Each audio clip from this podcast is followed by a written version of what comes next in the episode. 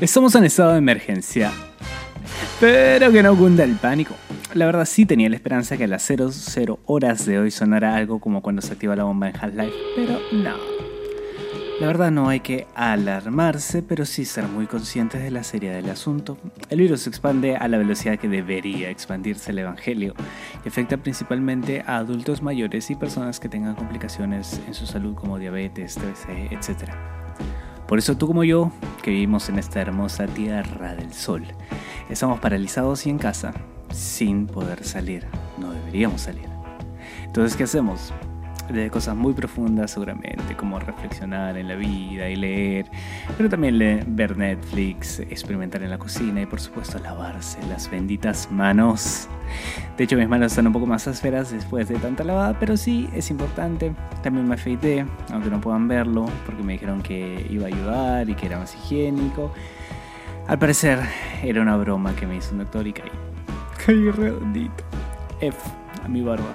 Pero ya está, Quería compartir algo chiquito y veremos si podemos hacerlo durante estos días de cuarentena. Si te gusta esta compañía sonora virtual en tu recorte de derechos fundamentales de forma constitucional, dale manita arriba o compártelo por ahí.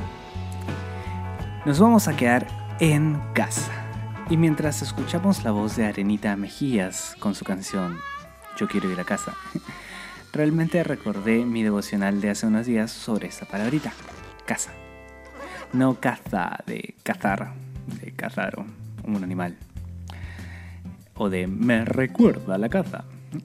No casa de se casa de en matrimoniarse, sino casa de hogar, hogar o familia. Nos quedamos en casa y vamos a tener que lidiar con esos seres que conforman nuestra familia. Y seguramente habrás leído que es el tiempo de compartir juntos, de conversar abiertamente con sinceridad, jugar juegos de mesa, eh, compartir las tareas domésticas, eh, descubrir o revivir viejos pasatiempos, ponerse nostálgico, entre otras cosas.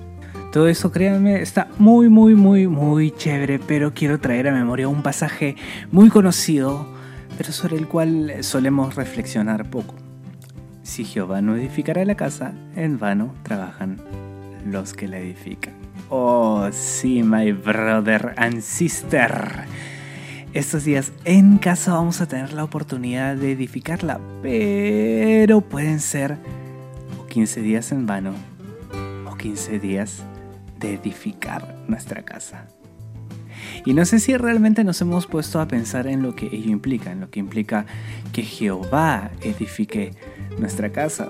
Probablemente solemos saltar eh, rápidamente al plano religioso y pensamos quizás en un devocional en familia o en añadirle que hacemos las cosas para el Señor, hacer todo como para el Señor, lo cual está muy bien, pero tenemos que ir quizás un poco más allá.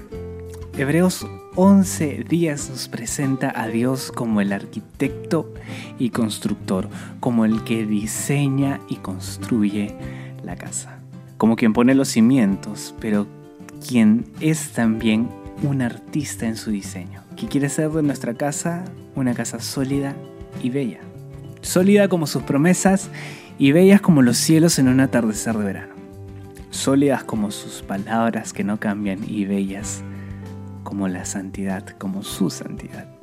Jehová es el constructor y el arquitecto. Puede construir y diseñar un hogar.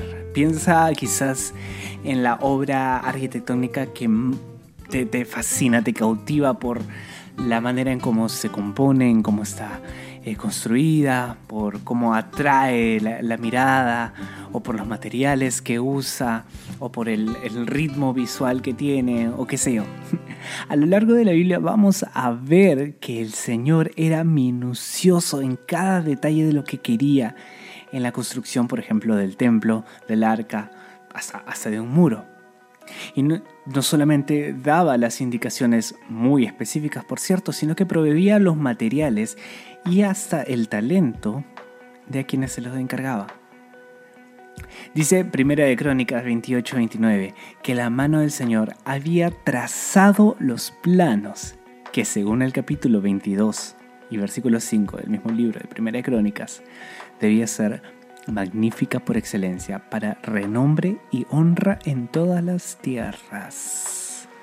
Me encanta cuando se utilizan este tipo de expresiones en la palabra, todas las tierras, todas las naciones, porque toda la palabra también tiene que ver con Jesús y Jesús necesariamente está relacionado a la misión. ¿Y te imaginas esa forma de trabajar para tu casa, para tu familia, la familia actual que tienes y la, futura que vayas a tener, si es que aún no formas una propia familia? Es como que el Señor diciéndote, déjame hacer los planos de tu familia y diseñar una familia que será magnífica por excelencia para la honra de mi nombre. O sea, tiene que ser magnífica, pero no solamente magnífica como algo bonito o algo hermoso, sino magnífica al nivel que pueda dar honra a mi nombre, que sepan que mi presencia está ahí.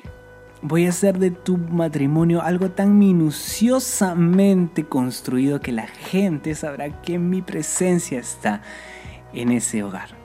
Yo, yo quiero eso. Pero sé también que en más de una ocasión David le dijo a Salomón en, en Primera Crónicas que se esfuerce, que sea valiente y que no decaiga su ánimo. Y es que es una tarea gigante y quizás no debamos traer mucho oro y plata y piedras preciosas. Debemos traer como ofrenda nuestras fuerzas, nuestros anhelos, nuestros deseos, nuestro orgullo.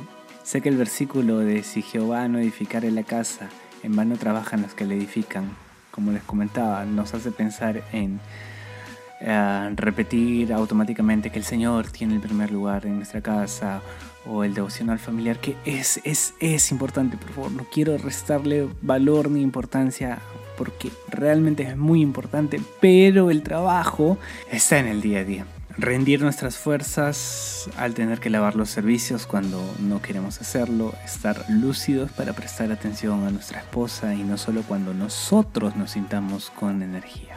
¿Nos damos cuenta? El plano de esa casa magnífica y majestuosa, digna del mejor arquitecto del universo, está en su palabra y en la vida de Jesús en los evangelios. Y ahora tenemos 15 días, 15 días para seguir estos planos. En lugar de edificarlas según nuestro criterio, yo quiero que mi casa sea edificada por mi Señor, el arquitecto y constructor. Aunque en el versículo de Hebreos, en el que se refiere al Señor como arquitecto y constructor, se refiere a la ciudad que Él está preparando o estaba preparando para Abraham y está preparando para nosotros, revela que ese atributo de parte del Señor. El Señor no solamente quiere hacer de nuestro hogar, de nuestras familias, familias sólidas, sino quiere hacer familias bellas. Quiere hacer hogares bellos que reflejen la relación de Cristo con la iglesia, que reflejen la relación de, Dios Padre con, con sus hijos. Y yo quiero eso para mi hogar. Yo quiero eso para mi hogar. Quiero que mi hogar sea magníficamente bello. Quiero que el Señor saque los planos, los abra delante de mí, nos muestre las cosas que hay que hacer. Yo digo, Señor, eso es imposible, no tengo lo suficiente. Y el Señor diga que traiga lo que tenga y que Él va a proveer. Y de que, aunque yo siento que no tenga lo suficiente para hacer la obra que le está poniendo delante y me está mostrando, Él es el arquitecto y Él es el constructor. Y Él incluso me animará a tener eh, la espada en una mano y el martillo en otro cuando haga falta, cuando vengan eh, los momentos en los que haya que luchar y construir. Yo lo quiero. Yo lo quiero y, y yo lo quiero para estos 15 días. Y estoy seguro que quizás también tú lo quieras estos 15 días. Recuerda, vamos a tener mucha tentación de querer eh, tomar decisiones por nuestra cuenta y según nuestro criterio y van a ver muchas cosas que van a sonar muy bonitas acerca de reflexionar y pasar tiempo en familia que está muy muy muy bueno pero todo esto puede ser en vano si es que no nos sentamos y nos disponemos a mirar los planos que él trazó. Y le pedimos que él sea por favor nuestro arquitecto nuestro constructor.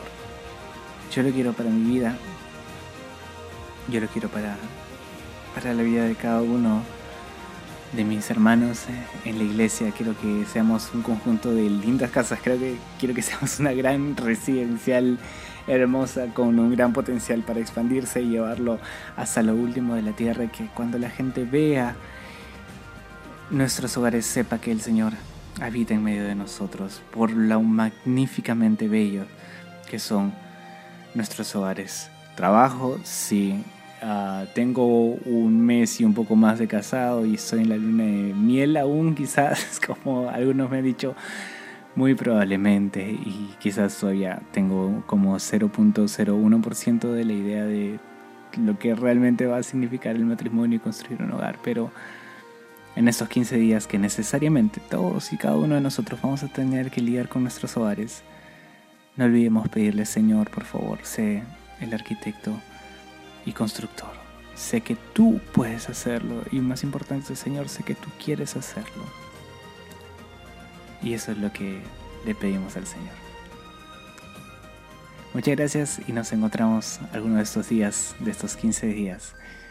Oremos eh, por los más vulnerables, oremos por los adultos mayores, oremos por todo el mundo, porque hay problemas que no se han detenido aunque en nuestra movilidad sí hay problemas que, que no se detienen alrededor del mundo.